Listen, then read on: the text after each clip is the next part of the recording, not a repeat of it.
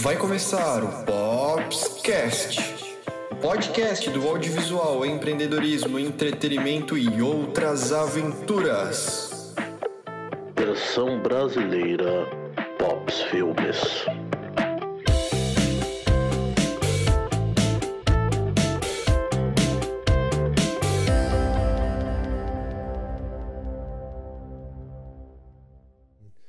Muito bem, muito bem, muito bem. Estamos aqui com mais um episódio do Popscast nesta quarta-feira. Dia quente em Florianópolis aqui. E eu já estou na companhia do meu amigo Pedro Moura. Pedro Moura, tudo bem por aí? Tudo, tudo certo. Bem-vindo aí, pessoal. Pedir para vocês que já estão aí se inscreverem se não são inscritos, deem um like, compartilhem, ativem o sininho também para ficar por dentro das próximas lives que vão acontecer. E bora começar mais um programa. E muito bem, eu estou aqui, né, rouco novamente, levando puxão de orelha do Pedro, cuidar melhor dessa voz. E na grande presença hoje, eu até me intimido porque ela tem o um, um maior vozeirão do empreendedorismo local florianopolitano, mundial, talvez, quiçá. Estou com Carly Nunes. Boa noite, Carly. Obrigado pela tua presença. Boa noite, Felipe. Muito obrigada eu pelo convite. Pedro também, muito obrigada. É um prazer estar aqui na Pops Filmes, gravando o Popscast. Que legal, que bom ver isso. Muito obrigada. Pô, eu que agradeço, cara, a tua presença. E tu dizia mais cedo, né? A gente se conhece há o quê? Quase 20 anos. Quase 20 anos. Várias outras jornadas, já estivemos em diferentes outros papéis e de repente estamos aqui sentados, conversando é. pro mundo. Né? Eu ia falar isso, de, de, fazer muitas coisas. Tu não para, né, Carly? Tu não para nunca, né? Tu sabes que eu, eu, me, eu busco me entender e me estudar, né? E eu descobri que eu sou uma pessoa que eu tenho um temperamento sanguíneo, como você, ou seja, a gente se encanta por diferentes assuntos, tudo ao mesmo tempo agora. E também eu tenho um pouquinho de cólera, então eu sou uma pessoa da explosão também. É, eu gosto muito de fazer muitas coisas mesmo, eu me encanto, mas verdadeiramente acabo me apaixonando por diferentes desafios. Deve ter um signo em fogo aí. Tu sabes que o meu signo é câncer, mas eu, eu não entendo muito, mas é câncer com um ascendente sagitário. Lua em virgem, eu não sei se tem fogo aí. Mas é. se tiver, meu Deus, já é muita coisa. Já, do jeito que já tá, já tá quente. Carly, conta, conta pra gente, pessoal que tá chegando, eu te conheço há bastante tempo. Né? A gente já trabalhou em diversos projetos de áreas diferentes, mas é, para a galera te conhecer, o pessoal que está chegando, já tem pessoal no chat ali, Dona Iris, já deu boa noite. Oi, Dona Iris, tudo bem? Boa Dona noite. Iris é minha sogra. Ai, que legal! Muito é, prazer! Ela prestigia. Tua filha é sensacional, hein? que legal. É, então, eu queria que tu contasse um pouco para a galera que está assistindo a gente, é, ou que está ouvindo a gente lá do Spotify já na versão gravada. Contar um pouquinho da. rapidamente, brevemente, da carreira da, da Carla Nunes, onde é que começou, para onde está indo. Enfim. Ah, que legal. Então, é, bom, eu trabalho desde cedo, desde os 16 anos eu trabalho e tive diferentes atuações. Trabalhei como professora de inglês nessa época, depois trabalhei em agência de viagens, daí fiz direito. Trabalhei durante cinco anos na área no judiciário e só tive uma certeza né, de trabalhar no judiciário que não era o meu lugar. Então, assim, era algo muito nítido dentro de mim e para as pessoas que me conheciam também. É, daí depois me formei e vim morar em Florianópolis. Nesse, até então eu estava morando em Porto Alegre, eu sou gaúcha. Dois, no ano de 2001 eu me mudei para cá e em 2002 eu fui fazer uma especialização em marketing digital. Eu acho que o estudo é algo que é o responsável por grandes mudanças e grandes alterações na minha carreira e na minha vida. E ali eu conheci o marketing, não era digital, era o marketing. Na, na Universidade Federal tinha especialização naquela época lá. E na primeira noite que eu tive aula de marketing, eu não dormi. Eu fiquei completamente excitada assim, com aquele assunto. Eu digo, cara, eu em quero êxtase. isso, em êxtase total. Quando você encontra algo que faz muito sentido. A partir de 2002, trabalhei com marketing de eventos. A gente se conheceu quando eu trabalhava no Floripa Music Hall, eu era gerente de marketing lá em 2007, 2009. Era uma casa noturna bem legal aqui, né? Sim, sim. Tu já tinha uma, uma história com a Trama também, a gravadora? Né? Também, nessa época eu já tinha trabalhado, trabalhei quase quatro anos na Trama. Era uma gravadora que hum, era fundada por um dos filhos da Elis Regina, o João Marcelo. João Marcelo, maravilhoso. Trabalhei com todos os três filhos dela. Trabalhei com Pedro Mariano, com João Marcelo e com a hum, Maria Rita. Maria Rita. Foi uma super honra. Elis Regina, maravilhosos. Os filhos são incríveis também. E depois disso, em 2009, eh, eu decidi que queria dar um- uma nova guinada na minha vida e conheci, daí fui fazer mestrado em marketing digital.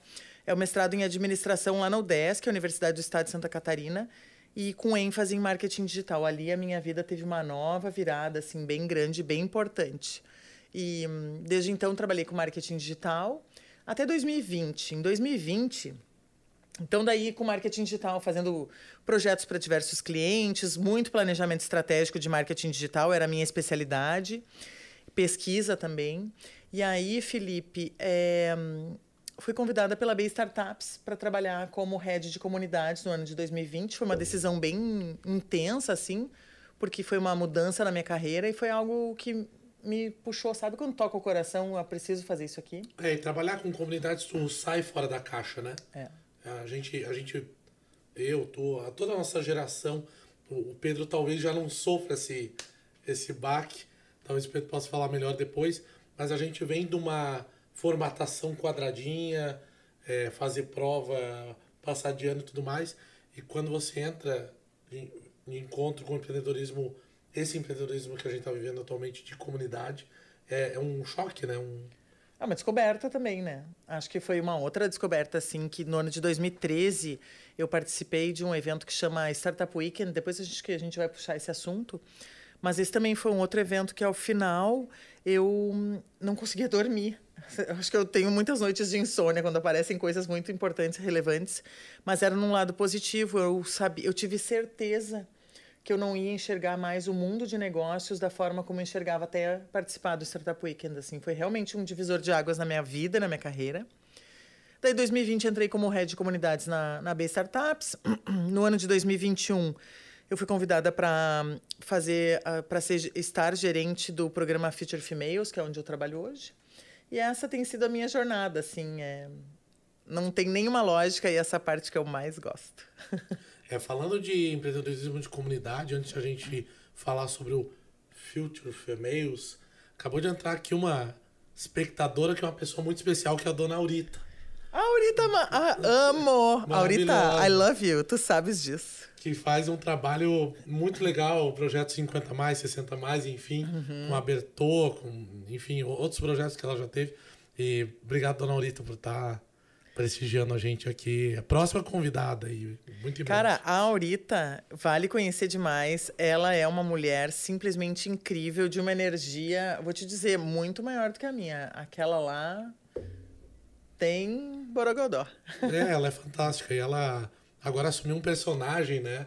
Ah, a vi. dona, dona Bita. Dona Bita é uma figura. Ah, que legal. Quero saber mais, Aurita. Muito bom. Mas vamos lá, Carla, e conta um pouquinho sobre o Future. Future Females. Isso. Mulheres do futuro. Tu chegou a me convidar para esse projeto e eu corri. É verdade. A gente ia fazer... Sabes que mudou tudo. A gente tá sempre ocupado, né? É, mas no, no final das contas, realmente a gente tinha conversado sobre fazer a gravação. Nós, no final, decidimos única e exclusivamente localizar o projeto, mas mantendo as gravações externas, né, do, exterior. Então, a Future Females é um projeto que me dá muita alegria de fazer parte. Ele foi lançado no ano de 2017 na África do Sul por duas fundadoras mulheres que perceberam que lá na Cidade do Cabo poucas mulheres empreendiam principalmente no segmento de tecnologia. E elas, opa, peraí, tem alguma coisa errada. Elas iam para as reuniões de aceleração na Techstars e só tinham elas de mulheres. Não, todas as outras pessoas eram homens. E aí elas começaram a desenvolver alguns eventos focados no empreendedorismo feminino, né? Trabalho sério mesmo, sabe? Para empreender não é brinquedo, tá? Então, assim, empreender não é um conto de fadas, é bem punk, a gente sabe, né? Nós empreendemos há muitos anos e é desafiador a cada quando e a gente vai se questionando também, né? Se tô no lugar certo, tô tomando as decisões certas e é solitário. E aí, principalmente para uma mulher, porque normalmente Sim. elas não têm, nós não temos uma, uma rede de outras mulheres tão próximas. Sim, em tempo a tua fala, o empreendedorismo ele invade todos os campos da tua vida. Todos. E a mulher já vem com estigma, né? Não tem que criar os filhos, tem que engravidar, em casar. Tem isso também, Tem. né, Carly? Tem, tem, porque daí a gente fica. É, é difícil. Essa tomada de decisão ela é complexa, né? E ainda que nós viemos de uma bagagem em que a mulher ela é educada para fazer as coisas perfeitas, e isso nos gera uma pressão violenta, né? Então as meninas fazem tudo bonito e lindo e incrível, e os meninos têm o olhar e a, o estímulo a ousar e tudo mais. Então são muitas questões culturais que estão envolvidas, né? E que hoje acarretam nesse nesse impacto da, da falta de pessoas do gênero feminino na, no empreendedorismo, ou um número muito baixo. Mas, enfim, daí as gurias começaram a trabalhar e desenvolveram uma escola de negócios que chama Future Females Business School. E hoje nós somos, ah, nós atuamos em parceria com ah, o governo do Reino Britânico, do Reino Unido, né, o UK Brasil Tech Hub, e nós estamos em diferentes países, estamos em cinco países, transformando a vida aí de milhares de mulheres. E aqui no Brasil já foram mais de 200 e até o final do ano serão mais de 300 mulheres finalizando o programa junto conosco, tá? Lindo de ver esse movimento. Que legal. E, e ele é segmentado por mais áreas de comunidade ou... Não, na verdade, ele é um programa gratuito, ele é totalmente fomentado pelo governo do Reino Unido e hum, ele tem alguns critérios, e um dos critérios é que envolva de alguma forma a tecnologia, mas também e principalmente que os negócios causem algum tipo de impacto ambiental ou social. Ou seja, há necessidade de que hum, eh, as atividades dessas mulheres melhorem esse nosso mundo. Então, ai, tu não pode ter ideia da quantidade de mulheres incríveis e que fazem pelas suas comunidades e pelo planeta também. Realmente é algo engrandecedor, assim. Então, tô convivendo com muitas mulheres incríveis, dá uma coisa muito boa no coração. Pô, que legal, que legal. Quero conhecer ainda mais. E tu pode voltar depois que esse projeto evoluir ainda mais, que eu espero que Evolua, só cresça.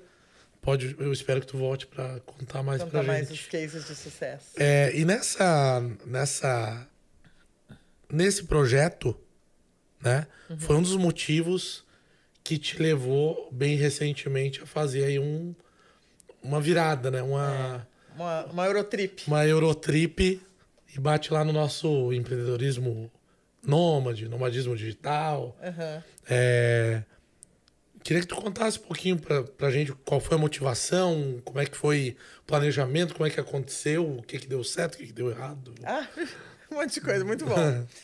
bom, então, é, eu de dezembro a março, eu fiquei fora, eu fui para a Europa para dar um tempo mesmo, cansada de pandemia, e achei que eu merecia esse momento de eu comigo, né? E foi muito legal, assim, porque eu só tinha passagem de ida e de volta, mas no meio, no miolo dos 100 dias, o que eu ia fazer não tinha definido. Fui definindo ao longo do caminho. Ah, foi sem plano. Sem plano. Eu só sabia como onde eu ia chegar e onde eu ia finalizar. E, mas vale esclarecer que antes, no ano em janeiro de 2021, eu já comecei a viver num jeito, num estilo mais é, volátil, assim, né? Mais nômade mesmo. Eu, em 2021, morei em cinco casas diferentes aqui em Floripa. Então, morei no Campeche, morei na Barra, morei na Trindade, morei perto da Armação, vários lugares. Então, já estava um pouquinho acostumada com, com essa... Com, eu ia dizer não casa, mas não é não casa. Acho que é casa em qualquer lugar. Porque agora eu já entendi que eu me sinto em casa em qualquer lugar. E aí, Felipe, fui fui para Londres, que era o sonho da minha vida, realmente, daí atingi, fui, cheguei lá, eu amei o lugar. Mas a gente estava bem no meio da pandemia e todas as pessoas, meus amigos e amigas de Londres, vieram para o Brasil, porque fazia dois anos que não vinham. E aí eu ia passar o Natal e o Réveillon lá, e eu digo, puxa, mas sozinha em Londres não tem nada a ver, né? E daí a Covid estava bombando no Reino Unido. Ferrou, Ferrou. ferrou. Vou ficar presa dentro de um apartamento. E aí eu resolvi começar a fazer a viagem de fato e fui a Porto, em Portugal. Passei alguns dias lá e lá eu descobri que eu podia fazer o caminho de Santiago de bicicleta. Aí eu digo, é ótimo, é esse o programa que eu vou fazer durante o, entre Natal e Réveillon. E foi o que eu fiz mesmo. Aluguei uma bike lá. Eu ando já de bicicleta há alguns anos, né? Então eu tenho um treinamento para isso, as pernas estão preparadas para encarar. E fiz aí a viagem do, de Porto, do Porto até Santiago de Compostela em sete dias. Eu achei que ia fazer em cinco. Com mala, mochila e tudo mais. Rapaz, mas o que eu peguei de montanha, o que eu peguei de floresta e tudo só. Porque eu fui sem nenhum grupo, contando que ia encontrar outras pessoas peregrinas pelo caminho, mas entre Natal e Réveillon não tem ninguém peregrinando, era só eu. Então, assim, cruzei realmente muitas florestas 100% sozinha, sem encontrar uma pessoa e sem encontrar nenhum bicho também. Obrigada, né? É, eu lembro que eu acompanhei boa parte dessa tribo, eu te mandava mensagens e. Onde é que tu tá? E aí tu já nem tava mais. Mais né? lá, é. Enfim, e... Mas deve ter sido interessante no sentido estar sozinho também, né? Porque é, um... é uma construção ali, né? Ai, eu. Cara, é. E tu sabes que eu entendi ali que eu sou uma boa companhia pra mim. Então isso me fez bem, né? Eu sei que tem muita gente que tem dificuldade de ficar sozinho ou sozinha, mas eu não tive essa dificuldade. Eu, eu adorei. Na real, eu gostei muito. Eu acho que durante essa viagem mesmo, que eu falei muito pouco com muito poucas pessoas, porque realmente não tinha no caminho, é, eu repassei toda a minha vida. Eu acho que foi uma grande terapia, assim. Eu organizei muitas coisas que precisavam de reflexão e daí nesse tempo eu consegui refletir. E em outros momentos eu pedalava na força da raiva mesmo, porque olha, vou te Tá, contar. e, tá, e vamos lá, tá sozinho. E o medo? Não, eu só tive medo uma vez. Que eu começou a anoitecer Ui. e eu estava no meio de uma floresta. E começou a baixar o sol. E eu entendi pelo meu GPS que eu teria que ficar 16 quilômetros pedalando na, na floresta. Ali me bateu um desespero e eu pedalei assim, real, hum, no, no pavor. Pedalei muito e quando cheguei lá, daí não foram 16 quilômetros, tipo uns 3 quilômetros mais para frente eu encontrei uma estrada. Devo contar essa, essa, essa passagem porque eu acho Por que ela é favor, legal. Por favor. E eu cheguei, então, finalizou a floresta e já era uma estrada. E tinha um caminhão, onde eu vi pessoas dentro do caminhão. Eles estavam carregando ou descarregando alguma coisa. Eu sentei num banco que tinha na frente do caminhão, larguei a bicicleta, tirei o capacete e chorei, chorei, chorei porque tinha passado, porque eu tinha todos aqueles medos. Eu me senti muito corajosa, sabe? E os Mas caras. foi um choro de... de alívio. Pô, de- deu de, boa. Pô, deu certo. Eu cheguei. Eu tô numa estrada, né? Eu tava numa floresta, então dali não, não tinha como piorar. E foi muito legal, assim. Tive muitos momentos de encontro do eu comigo, assim. É, o, caminho de Santiago Compostela tem um pouco disso, né? Tem, tem. Mas tu ficou um pouco mais lá, né? Teve outras... Aí daí, daí eu fiquei um mês na, na Espanha, porque eu adorei o país. A comida da Espanha. Ai, filho. Eu, por mim, só comia aquela comida. E sensacional. E depois eu fui para Itália, passei mais uns 20 dias na Itália, adorei a Itália também. Daí eu fui para Amsterdã e depois eu voltei para Londres, daí vim para casa. Foi bom, foi interessante, uma boa jornada. Três meses. Trabalhando hardcore. Trabalhando hard. Menos na semana de Natal e Réveillon que eu tava de férias. Mas é isso que o nomadismo faz, né? Você estar em qualquer lugar e conseguir fazer e cumprir as tuas, as, tu, as tuas entregas profissionais e tudo mais. Gente, era uma loucura com fuso, mas deu tudo certo. É, essas redes de comunidade também, não que tenha sido só isso, mas como a gente conversava em off antes, né? É, estruturas como o Impact Hub e outros coworkings facilitam muito, né, também. Olha, bom, tu sabes, né? Eu faço parte da rede do Impact Hub desde que abriu aqui na ilha, né? Desde Sim, sim. 2015. E hum, foi incrível, porque eu fui em diferentes cidades, em diferentes Impact Hubs, e parecia que eu estava chegando sempre em casa. Eu fui bem, bem recebida em todos esses lugares. Foi realmente, assim, uma, uma percepção de uma comunidade global e que a gente faz parte dessa comunidade global. Sim, sim. Cara, sensacional. Cada lugar mais lindo que o outro e cada conexão lá dentro também mais incrível. Conheci pessoas de áreas de completamente diferentes, então foi foi bem legal, assim, acho que deu um up nessa nessa viagem foi a possibilidade de estar em espaços aos quais a gente está acostumado, né? Como o Impact Hub aqui. Sim, e, e- e não só para contar com a estrutura, mas de, de, de troca, né? De... De conexão mesmo, de rede de pessoas, de colaboração, as pessoas se apoiam, se ajudam, é bem legal. Que maravilha, que Vou legal. contar um caso rapidinho, posso? Claro. A É. gente tá aqui pelas histórias. Aham, então vamos. E daí, ahn, todo mundo falava do pessoal de Amsterdã, né? Um pessoal super frio, então cuida assim esse teu jeito, essa brasilidade demais. Às vezes o pessoal não vai querer entrar nessa mesma onda. Beleza, fui nórdica, né? Na- Não fui, né, gente? Mas tentando ser bem séria para o Impact Hub Amsterdã. Cheguei lá, foi tão incrível. No final do dia rolou uma festa e eu me senti super dentro dessa festa, sabe? Então, foi o pessoal de todos os Impact Hubs, o mais caloroso foi o de Amsterdã, que era exatamente o que eu menos esperava. Essa conexão toda foi sensacional. Que incrível, que incrível. Muito bem, minha gente. A gente tá aqui 8h20 da noite, 20 horas e 20 minutos. E tem um pessoal aqui no chat. Tem aqui uma moça perguntando pra Carla quem é a sobrinha mais linda dela. É, tenho três. É, tem uma. Natália. Tenho Natália. três. A Natália é minha sobrinha que vai se formar esse ano, maravilhosa. Tia te ama, tu sabes disso. Mas eu tenho também a Ana Paula e a Gigica, que são as pequeninas. Não vamos brigar, né? Não vamos Não brigar. vamos brigar. Na Muito tia minha gente. É... Pedrinho, tudo certo por aí? Tudo certo. É só avisar, eu acho que talvez o pessoal que esteja assistindo tá sentindo um pouco que a nossa internet tá um pouquinho problemática hoje, tá dando umas travadas, mas nada que vá, vá influenciar muito. Pessoal que tá assistindo o Popscast ao vivo aí, quiser dar um feedback pra gente, como está a internet, super agradeço. É provável que a gente esteja aí com uma oscilação, coisas Da vida real. da vida real. É ao vivo. É o, o bom e o mal do ao vivo, né? Cara, ao vivo é Hum. sempre desafiador. Então a gente tá pronto pro que daí vier.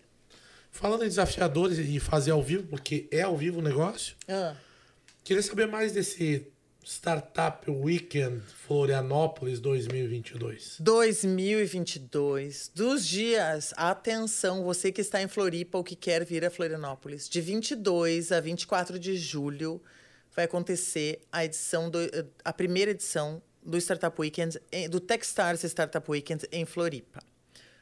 Que que vamos contar desse evento? Claro, Tu já conhece bastante, né? eu conheço. Tá. Então é ótimo. que Tu pode me, com, me apoiar. Esse evento eu participei em 2013, como eu comentei anteriormente, e ele tem como missão oficial, ao longo de um final de semana, conectar pessoas que não se conhecem, mas que têm um objetivo em comum, que é desenvolver uma startup, seja ela do tema que for. Entre sexta e domingo, o pessoal desenvolve toda uma metodologia que nós chamamos de jornada do herói, em que a pessoa entende de um problema, valida se esse é um problema real do mercado, desenvolve uma solução para atender esse problema, valida se essa solução é ok para atender o mercado de fato, e aí então chega o domingo e o momento da premiação e a definição de quem são as pessoas vencedoras. O grande objetivo não é saber quem é primeiro, segundo ou terceiro lugar. O grande objetivo é lidar com um time de pessoas que é completamente diferente de quem eu conheço. O grande objetivo é entender uma metodologia que realmente dá uma balada na estrutura da gente, né?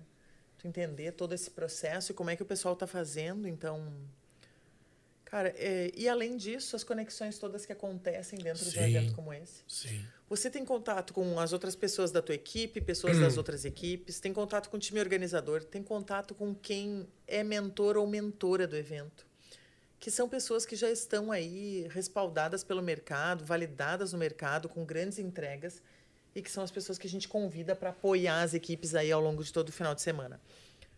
É uma maratona intensa, inesquecível, o Pop Filmes vai estar lá, sabia? Não vai? Vai, vou estar lá fazendo que cobertura, after movies, cobrindo tudo, Parte fotos e dando pitaco. Por que não? Por quê? Por que não? Sim! Vai ser muito legal.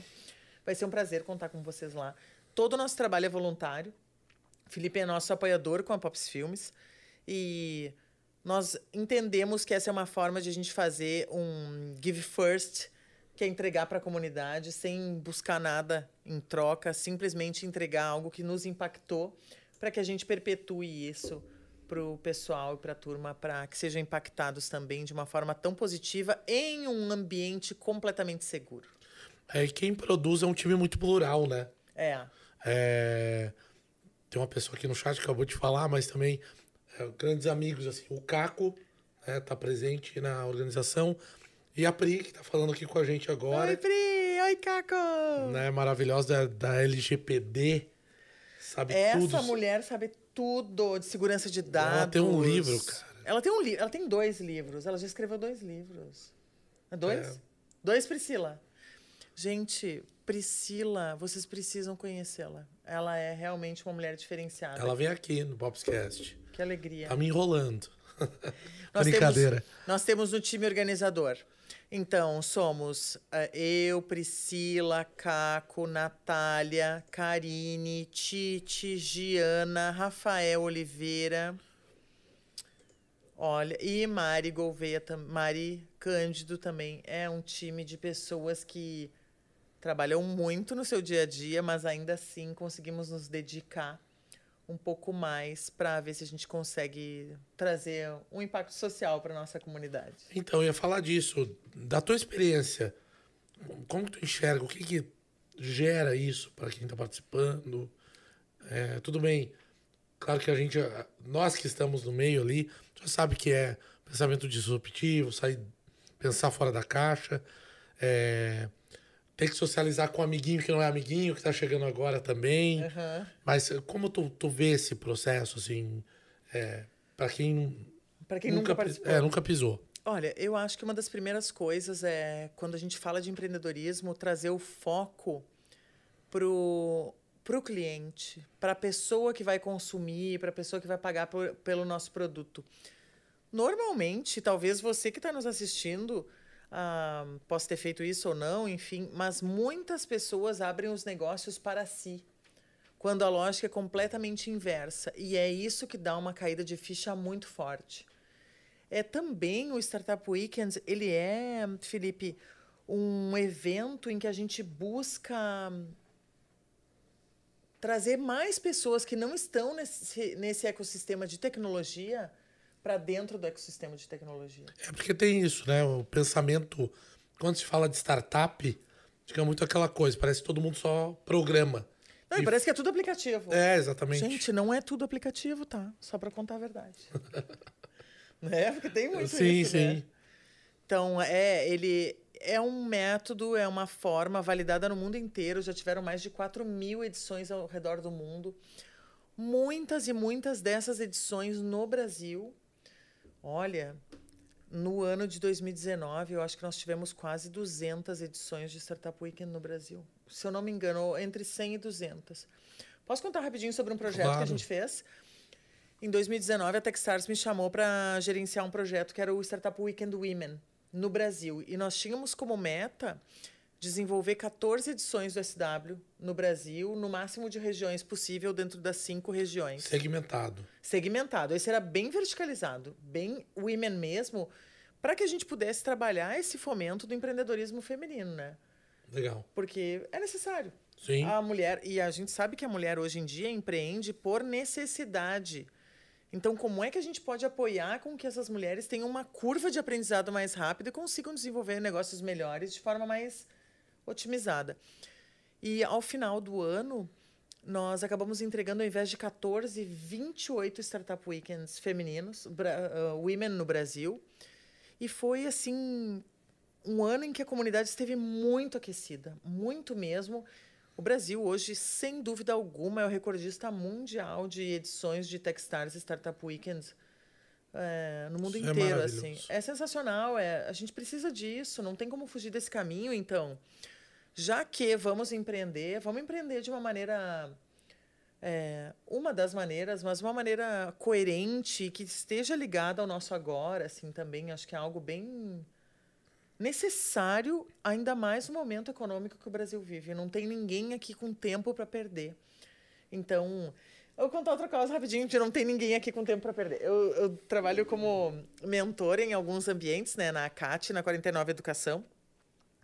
E dia desses teve uma das pessoas que estavam nas nossas mentorias e essa pessoa saiu para validar o problema que ela estava querendo resolver e chegou lá e entendeu que o seu problema era um problema irrelevante. Mas esse cara chorou, viu? Mas ele sofreu. E Aí ele olhava e dizia, Carly, mas não validou. Eu digo, que bom que não validou agora, na primeira semana. Imagina se estivesse fazendo um esforço Porque ao longo tem de um isso ano. também, né? Tem isso de. Tem que dar ruim. Exato, porque vai. Então, assim, se é para dar ruim, que seja já. Então, vou fazer um paralelo disso, tá? Então, ele, em uma semana, ele conseguiu entender que o negócio dele não fazia nenhum sentido, era uma coisa que só estava na cabeça dele. Nenhuma pessoa tinha nenhuma vontade de nada parecido. Enfim, até aquela, aquela validação. E em outro dia eu estava fazendo uma mentoria com uma pessoa que eu gosto muito, que conheço aí nessa base dos 20 anos também. Nós não tínhamos nos visto, nos reencontramos online e fomos fazer uma mentoria. E foi uma pessoa que, ao longo de um ano e meio, desenvolveu um aplicativo, teve um investimento de 600 mil reais. E não conhecia a metodologia de startups, não, conhecia a metodologia de, startup, de, eh, de Startup Weekend. E no final das contas, foram 600 mil reais no ralo. Não acredito. Cara, isso é muito doido. Não dá, gente. A gente precisa se expor e tentar entender e validar esses negócios antes de fazer o investimento. É, tem todo o lance da pesquisa, né? Inicial. É, isso me lembra uma outra história de um Felipe há uns dois anos falando contigo Ah. que eu fazia uma plataforma de ensino. Ah, e eu te disse Lembra que. disso? Não. não Agora tu lembro me deu que- medo do que eu disse, gente. Não, não lembro. Eu acho que tu não desencorajou, Hum. mas eu acho que tu levantou naquele momento. Não, peraí. Já tem pronto. Tu não precisa. Desenvolver a Desenvolver a plataforma de plataforma, educação. é. Ah, é, porque não tem porquê. Porque tu tem que partir de um- uma mínima entrega. Se a tua entrega é, eu tenho conteúdo para fazer, eu quero entregar para as pessoas, eu não preciso desenvolver essa plataforma, eu preciso desenvolver o conteúdo e chegar até as pessoas, o que já é um trabalho hercúleo, assim, né? É um trabalho gigantesco, que é desenvolver um conteúdo coerente e ainda assim alcançar as pessoas. Se ainda tivesse que botar a plataforma no meio do caminho, talvez tu tivesse esses 600 mil reais na roda aí também. Pode ser. E, Carla, conta pra gente, que tipo de público chega lá Aonde? No no Startup Startup Weekend? Weekend? Todo. Ah, isso é ótima pergunta. Porque é para todo mundo. E muita gente fica com medo e É, receio. a minha pergunta é justamente porque né, não estamos falando de ninguém exatamente, mas o, o, o termo startup tem uma coisa meio elitizada, né? Claro. Não, não é pra mim, não. Peraí, é pro cara lá. É, não sei do que se trata, não é para mim. Exatamente. E tá, e daí eu venho dizer que não é bem assim. Esse é um evento realmente para todo mundo. E nós temos três categorias de ingressos que nós vendemos. São categorias de negócios, tecnologia, para quem trabalha com desenvolvimento e programação, e também design. Mas normalmente a gente costuma dizer que os técnicos são o pessoal de design, o pessoal de tecnologia, e vem a turma de negócios, que é quem quiser entrar, tá aberta a roda. Então vem que tem. Não precisa ter nenhuma habilidade, não precisa ter curso superior. É só ter vontade de passar um final de semana inteiro conosco. E Um é final bom. de semana aqui te bota em fazer um trabalho em equipe, o que é um negócio super desafiador, né? Que trabalhar em equipe com Sim. pessoas que você já conhece, já é punk, trabalhar com pessoas que você não conhece. Então, cada pessoa sai de um Startup Weekend com uma lição. Cada pessoa tem um aprendizado ao final do- dos eventos. Assim, é impressionante, eu adoro. E conta pra mim, se de um lado a gente tem os participantes, tem o tal do mentor, Tem. né? Aham. E quem é que tá chegando, né? Uau! Bom, nós temos aí um time de mentores, todos validados pela Techstars. Então, a Techstars apoiou e aprovou esse nosso convite para o pessoal. É, nós buscamos trazer... Não vou te trazer a lista agora, porque eu vou falhar e vou faltar alguém. Então, Sim. mas o que a gente busca fazer? Com que a gente tenha equilíbrio de gêneros, equilíbrio de etnias, equilíbrio de faixas etárias, Isso é, muito legal, né, cara? é, buscar pessoas de diferentes backgrounds, com influências diversas. Pessoas, muitas, a gente busca que as pessoas empreendam, o que é algo também bem importante para que entendam dessa dor, né? Então, grande maioria são pessoas que empreendem. Pessoas que já mentoraram, pessoas que não mentoraram. Então, existe aí uma busca para a gente tentar, pelo menos no máximo possível, fazer com que o mundo esteja refletido nessas pessoas mentoras, que são pessoas que inspiram. Na verdade, é a pessoa que faz essa mentoria, que topa, que também é um trabalho voluntário, que também envolve o final de semana. É uma entrega. Gente, na segunda-feira ninguém existe. Domingo de noite tá todo mundo assim na capa da gaita. E segunda-feira é um momento para descansar mesmo, porque o trabalho voluntário foi bem intenso. É, e, e, e assim, sempre fica essa dúvida, né? Nós né, acabamos. Já somos mais azeitados do meio, mas, Carla, e tu que é muito experiente em ser mentora, né? Como é o papel do mentor? Qual é o, qual é o dever do, do. Porque, na verdade, todo mundo acha que o mentor parece que é só um professor que vai entregar algo, mas é mais, é uma troca, né? É. Bom, primeira coisa, assim, a pessoa que vai mentorar deve saber fazer boas perguntas e estar preparada para receber as mais diversas respostas, assim. Porque, na verdade, a pessoa mentora, ela vai trazer a experiência dela. Não necessariamente ela tenha... É, ela tenha certeza do que está trazendo. Mas essa pessoa, ela tem que ter essa habilidade mesmo de fazer questionamentos interessantes, e de trazer à luz a turma assim para que esse olhar em relação a validar problema e solução seja de fato algo real e não algo é problematizar mas também sugerir né? Também também traz daí as suas vivências as suas experiências isso é muito legal. E a gente vai formando times de pessoas mentoras de diferentes é, de diferentes origens e tudo mais para alinhar as turmas e vamos mudando é algo bem bem dinâmico e interessante assim. Eu confesso que eu acho que o trabalho de mentoria no Startup Weekend, para mim, é o mais cansativo de todos, porque tu tem que estar tá sempre prestando atenção.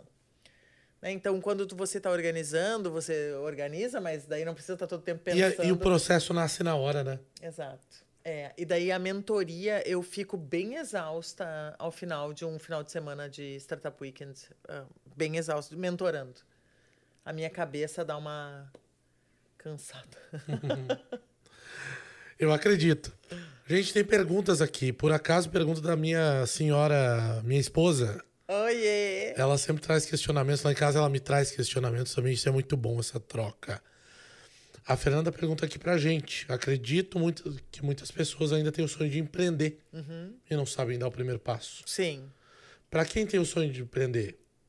Para quem tem o sonho de ter uma startup? Opinião, Carly. Qual é o caminho? O primeiro passo, Startup Weekend, sem dúvida. Segundo passo, participar de uma mini aceleração, como, por exemplo, de, mini aceleração não, de uma aceleração como a Startup University da 49. Também é, tá me faltando, peraí que tem uma coisa que está no meu radar aqui. um programa do Sebrae e da ONU que chama Empretec. Eu ia falar do Empretec. Cara, ele trabalha as 10 características empreendedoras. Se na minha carreira eu tiver que pontuar três momentos assim relevantes de mudança, um foi é, o mestrado, quando eu conheci o marketing, o segundo foi o Startup Weekend, e o terceiro, com certeza, o Empretec. Gente, posso contar um caos? Claro. Os casos são os melhores. Aí, daí tu participa do Empretec, né? E tu tens, tu é avaliado por psicólogas. Tu faz uma pré-entrevista. O Empretec, ele é meio um... É uma imersão de uma semana, né? É. Segunda a sábado, dentro do Sebrae, tu passa o dia inteiro lá e com vários desafios para fazer durante a noite É ainda. um BBB de verdade. É, aquilo- é punk. E aí, gente, tu é entrevistada pelas psicólogas e eu saí da entrevista tranquila e serena que tinha arrasado.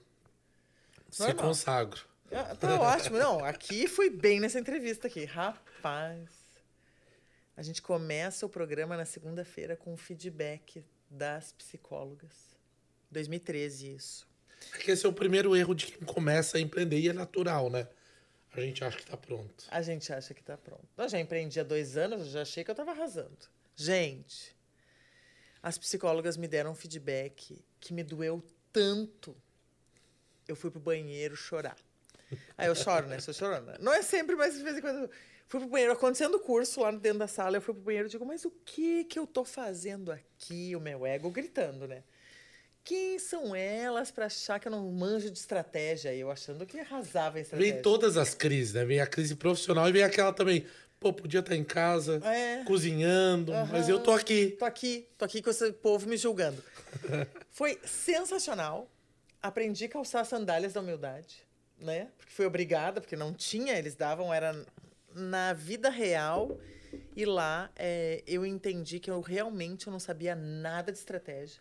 Hoje, não por ironia do destino, mas por birra minha, sou professora de estratégia, né? Porque só pra gente dar a volta. Não, esses programas, como o Empretec, são maravilhosos, né? Porque eu acho que também a história do empreendedor- empreendedorismo, é, principalmente a gente que vem de sala de aula, às vezes, vem meio. É, uma impressão, aquela coisa, montar plano de negócio. E aquilo ali te assusta, aquilo ali é tão.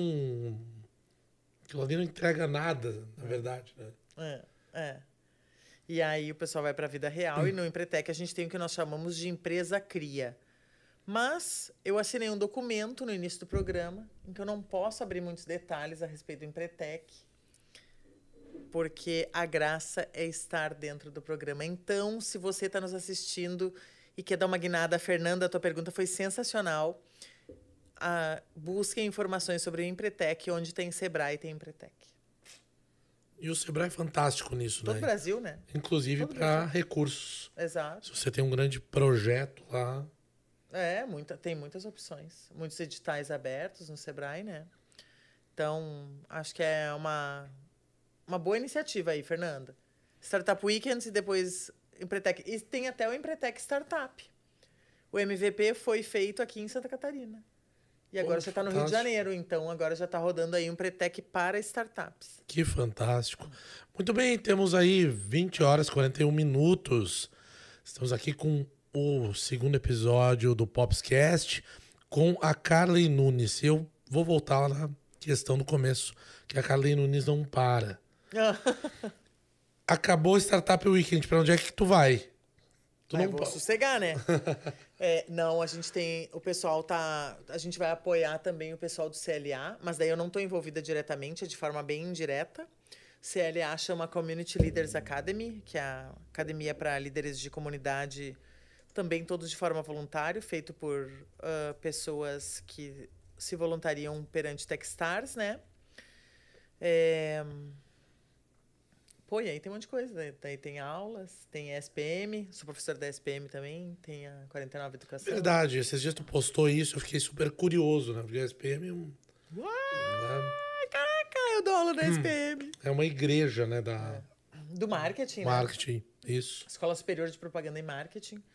É, poxa, vou, vou trazer o históricozinho disso aí.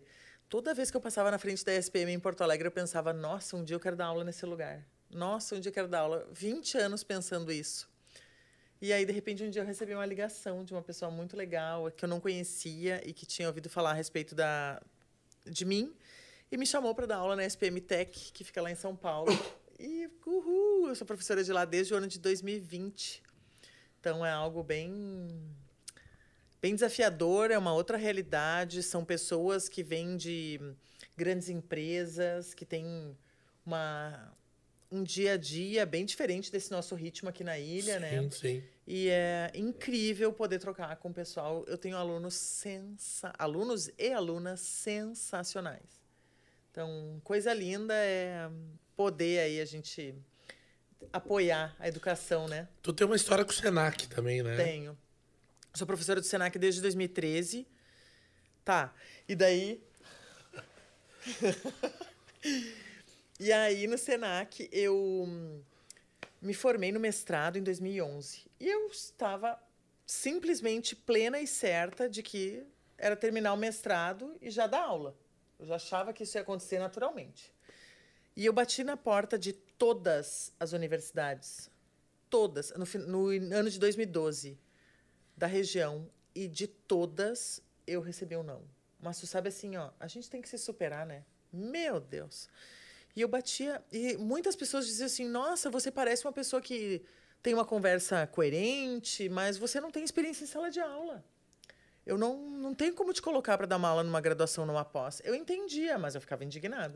É, tem, tem um pouco de engessamento também, né? da- E insegurança mesmo, Ah. porque é muita responsabilidade você estar com pessoas que já estão formadas numa graduação, que normalmente já estão no mercado de trabalho. Então, colocar esse profissional é uma decisão difícil da pessoa que coordena o curso. Difícil, muitas vezes caro também, né? Também.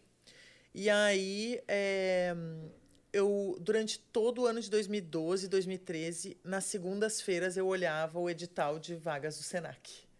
Me inscrevi para vaga em Joinville, nada a ver, bem longe, em Criciúma. E aí, Quero uma- dar aula. Quero dar aula, tava psicopata. E aí, um dia apareceu a oportunidade de dar aula de um edital que abriu aqui em, na, em Floripa, na, no Senac Tech, Tech não, era, não era Tech, era. Enfim, era de tecnologia. Sim, a- Senai Tech. Senac Tech. Senac. Senac, é, Senac Tech. Tech, eu acho que era. Eu acho que era ali na, no centro, na Rio Branco. Isso. E aí eu passei para dar aula onde? Em Santo Amaro da Imperatriz. Ou Um seja, passeio. Tomar um caldo de cana. outra cidade. É. Gente, e eu ia para lá dar aula, mas eu pensava, isso aqui vai, eu esse esforço vai valer a pena um dia. Eu tenho, eu preciso dar essa primeira aula para poder dar outras. E realmente naquele mesmo ano eu já comecei a dar aula em pós e daí em outras instituições várias, né? Estácio, Sesusk, não, Sesusk não. Es- Sesusk palestras lá, mas Unisul também. Bem bom. É engraçado, começa vai aparecendo. É. Eu acho que depois que tu estoura a bolha, e eu acho que é isso que acontece no Techstars Startup Weekend também. Depois que a pessoa estoura a bolha de entender como é o segmento de tecnologia, ela tá lá dentro já, né? De alguma forma já mudou. Exato. Falando do Startup Weekend, uma vem a perguntinha da Priscila. Eu pre... Como se tornar um organizador do SW? Ótimo, tenha vontade depois de participar de um SW. Existe um critério só. Para organizar o Startup Weekend, a pessoa tem que ter participado de um Startup Weekend. Então, se de alguma forma te chama atenção, tá ativo ou ativa no ecossistema, participa do evento, porque daí ele te dá chancela para organizar a próxima turma.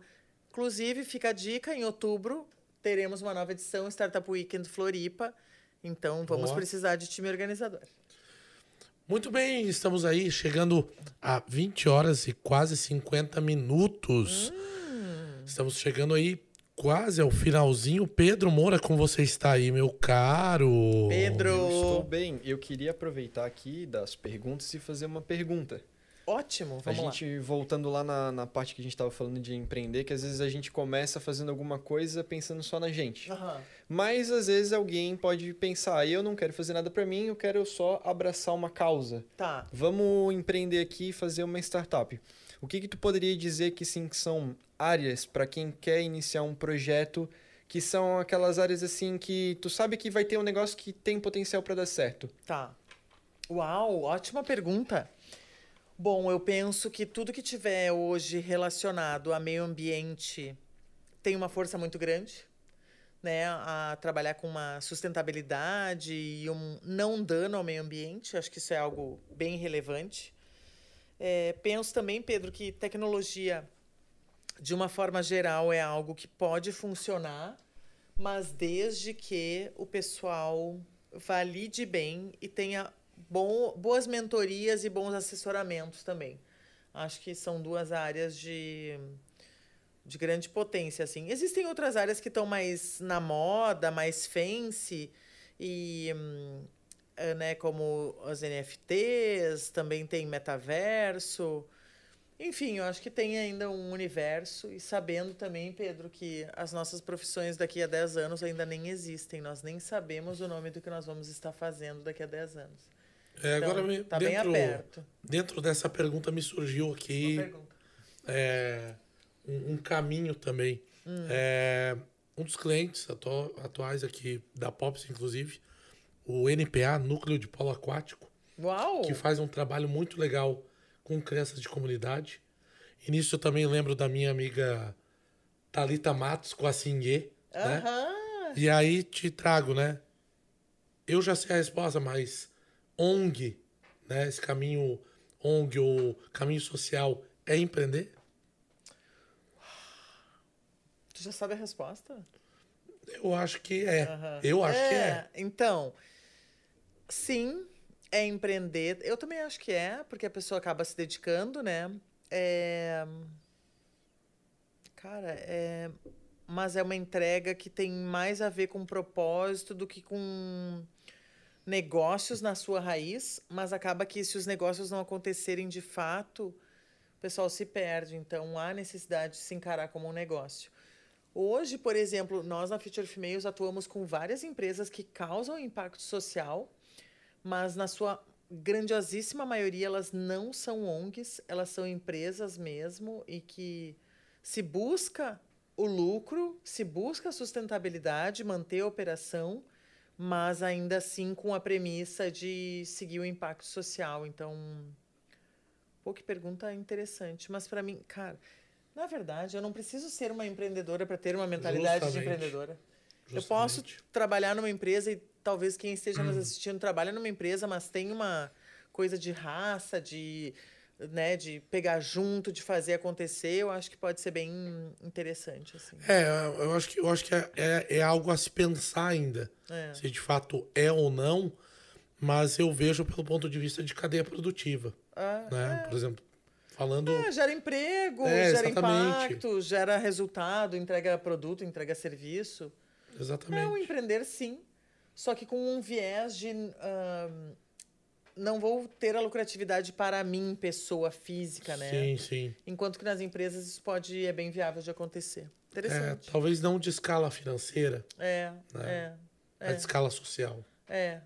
Mas Impacto. ainda assim precisa ter sustentabilidade. Ainda assim precisa ter uma pegada de negócio. É, sim, claro. Senão não se sustenta. Sem dúvida. A gente vê aí que não adianta ficar só no, no objetivo se não tiver uma, uma base processual, assim mesmo, de fazer a coisa acontecer por trás, né? Muito legal.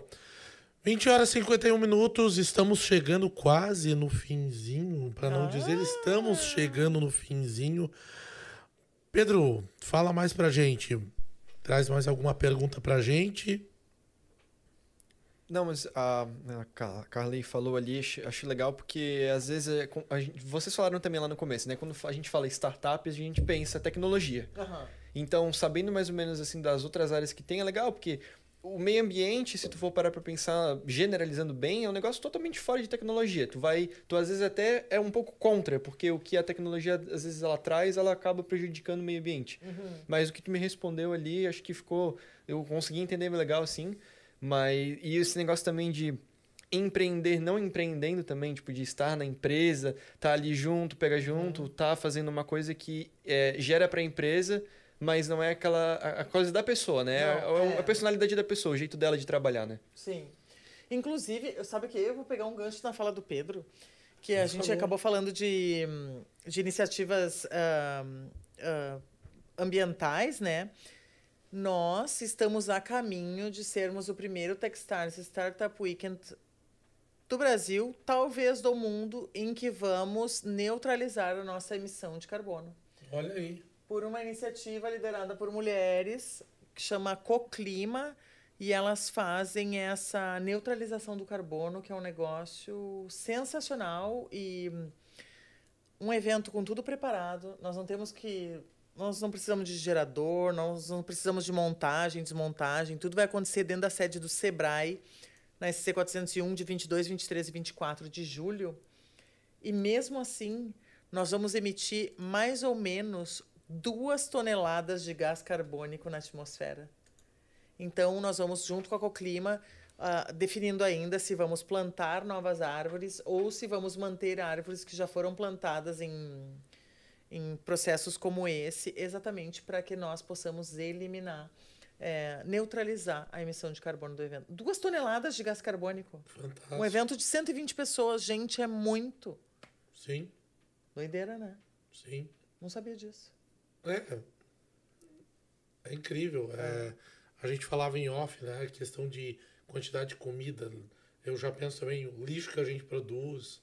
A gente busca com nossos parceiros que a gente tenha é, não, uso, não uso de descartáveis. Nós acabamos comprando sempre os copos eco, que são uma iniciativa, inclusive, famosa no Brasil inteiro. Meu Copo né? Eco, Meu né? Copo Eco. Eu é adoro o projeto. Eu também. É sensacional. E nos faz com que a gente tenha eventos mais limpos. Quantos sacos e sacos de lixo de copos vazios a gente não economiza quando faz o investimento no Copo Eco, né? É verdade, verdade. Muito bom. Inclusive, é, pensando em implantar aqui na. A gente frequenta o Impact Hub, é do Impact Hub. Aham. E Lá chove, né? Os copinhos Só eco, copinhos né? eco toda hora. Pessoal. Vamos lá, temos aqui. Quais as características, qual o perfil a pessoa empreendedora precisa ter? Precisamos renunciar a valores pessoais? Ah, não. Não dá. Ou podemos manter a essência? Eu acho que empreender é a essência. É, mas eu acho que não. A gente não tem como ir contra os valores pessoais. A não ser que eles estejam muito distorcidos e que, de alguma forma, você se convença de que mudaram. Mas o eu tem que estar ali, né? Bem presente, então não, não dá para ser ferido assim. Mas as características, poxa, primeira coisa é Resiliência. resiliência, com certeza, É. assim, é. Porque a gente ouve muito não, é, é complexo, né? As não há uma estabilidade quando você empreende, as coisas vão andando, tem meses que são melhores, meses que são piores, isso em todas as áreas. Então, assim, acho que a resiliência é uma dessas. Eu entendo para mim daí talvez porque seja um valor pessoal meu, mas o estudar também é algo fundamental. Existe aí uma corrente que diz que a gente tem que empreender e não tem que fazer curso superior. Eu olho e digo, ah, ah, ah. Nós precisamos estudar as, os assuntos e temas de uma forma um pouco mais ampla. Assim, eu sou uma defensora do ensino superior. É, É. eu também. Eu acho que ele transforma, ele nos faz enxergar de uma forma diferente. É uma construção do pensamento, não é uma disciplina só. Mas ao longo de quatro anos, você vai transformando teu pensamento e depois te oportuniza que você faça pós-graduação, mestrado, doutorado, e daí você vai indo mais e mais a fundo nas temáticas, assim. Para mim, não existe fundamento essa questão de que as pessoas não estudam. Inclusive, saiu uma pesquisa, hoje eu estava lendo numa revista, eu vou me enganar qual é o lugar. Estava em algum lugar lendo uma revista que falava que, inclusive, o perfil das pessoas que empreendem hoje está beirando aí os 50 anos de idade, das pessoas que estão lançando seus unicórnios. E esse pessoal, é, todo, ou 98% deles tem curso superior. Ou seja, é, vai ser mais. Não é mais fácil, mas vai ser menos difícil o teu trajeto se tu, tu tiveres um olhar assim. Não significa que é excludente, mas é que eu não gosto dessa teoria de que diz que não precisa fazer, que isso é coisa ultrapassada. Gente, é pensar, senão a gente só vai ficar no TikTok também. Eu fico no Exatamente. TikTok também, entendeu? Mas eu preciso saber pensar sobre aquilo que tá, se- tá me impactando também. É, essa é uma discussão minha. Semana passada a gente teve um convidado. Também entramos nessa questão em relação ao cinema. Ah, É. legal. Porque existe essa corrente cinema versus videomaker. Aham. Tem que assistir filme, tem que estudar como é que tu vai Como é que tu vai saber? segurar uma câmera. Exato. É isso aí. Ai, bem, e prestando atenção, né? Estando presente assistindo o filme, é olhando o filme com um olhar técnico, que é um olhar que eu não tenho, por exemplo. Exatamente. É, muito bem, estamos chegando às 21 horas. Carly, assunto tem pra caramba, né? Mas. Tem, a gente passa um dia aqui. Vamos, depois a gente vai puxar a cerveja no off e vai tomar uma gelada. Brincadeira. Eita, deixa eu pegar uma aguinha aqui. É, Muito bem, mas estamos chegando aí Que finalzinho. coisa boa, conversa ótima, adorei esse convite. muito obrigado. Popscast, da Pops Filmes. Isso, Felipe exatamente. Pedro. Exatamente. Vocês dois são do rock and Ó, roll, eu tô hein? chorando aqui de emoção, nada. Eu me afoguei Nada, aqui. se afogou, ele tossiu aqui, gente. Carly, muito obrigado pela tua presença. Obrigada. Pelos teus ensinamentos, maravilhosa. Essa troca, Sempre. essa conversa querida. Essa amizade aqui de É, muitos anos. 20 anos, né? Quase, 20, anos. Quase Meu 20 anos. Deus. Pedro, tu já era nascido há quase 20 anos, Pedro. Eu sou de 2004, então não. Gente, o Pedro não era nem nascido, Pedro. Aí vem a força do empreendedor, porque o É, Pedro tá arrasou. arrasando aqui. Estamos na luta. Tá, né? Mandando super bem. Inclusive, a arte desse, pop, desse popcast, popscast foi a arte mais legal que eu tive minha foto inserida. Não, não quero dizer nada pra quem fez antes, mas assim, deu um show. Eu adorei. Adorei a arte toda. Parabéns, Pops, Filmes, Popscast. Contentes. Vem a perguntinha da saideira. Opa! Essa é a mais difícil. A da saideira, pra gente encerrar. Qual que é? Tem como ter startup no interior do Brasil? O interior precisa dessa revolução, ao meu ver. Venho do interior e tudo vejo tudo isso muito parado. Isso me lembra muito o nosso amigo Alex, da Transcriativa, Aham. que tá lá com a base Transcriativa em Morro de São Paulo, né? Ah, tá lá em Morro de São Paulo agora. Exatamente. Excelente. Excelente. Tá, qual é o nome da pessoa que perguntou? Foi a Fernanda, minha esposa. Fernanda A. Ótima pergunta. Em Santa Catarina. Ai, vou fazer esse caos aqui rapidinho. A gente já estava se despedindo, mas acho que eu acho que esse caos é legal. Não, acho que as histórias são válidas. É, 2013, nós começamos esse movimento Startup Weekend ah, em Santa Catarina. Foi a primeira edição que nós tivemos. Foi aqui em Floripa. E aí, sobrou um dinheiro. Nesse dinheiro, o pessoal podia escolher fazer um churrasco, convidar a turma que participou do evento para uma cervejada. E eles decidiram fazer diferente. Pegaram um carro, botaram gasolina e saíram a espalhar a palavra da tecnologia por todo o estado. Que massa. Hoje em dia, Santa Catarina é o estado com, sem dúvida, com maior número de Startup Weekends no Brasil. Nós teremos 30 Startup Weekends no estado em 2022. Ou seja, só dois em Florianópolis. São 28 fora de Floripa. Daí temos, claro, grandes outros centros como Joinville e Blumenau. Mas cidades de todo o estado têm recebido o evento e esse fomento ao empreendedorismo. O que é que precisa? Que a turma esteja ligada e participe dos eventos que duram aí um final de semana para transformar geral. Não tem mistério. É chegar para sair diferente. Trazer a ideia e trabalhar.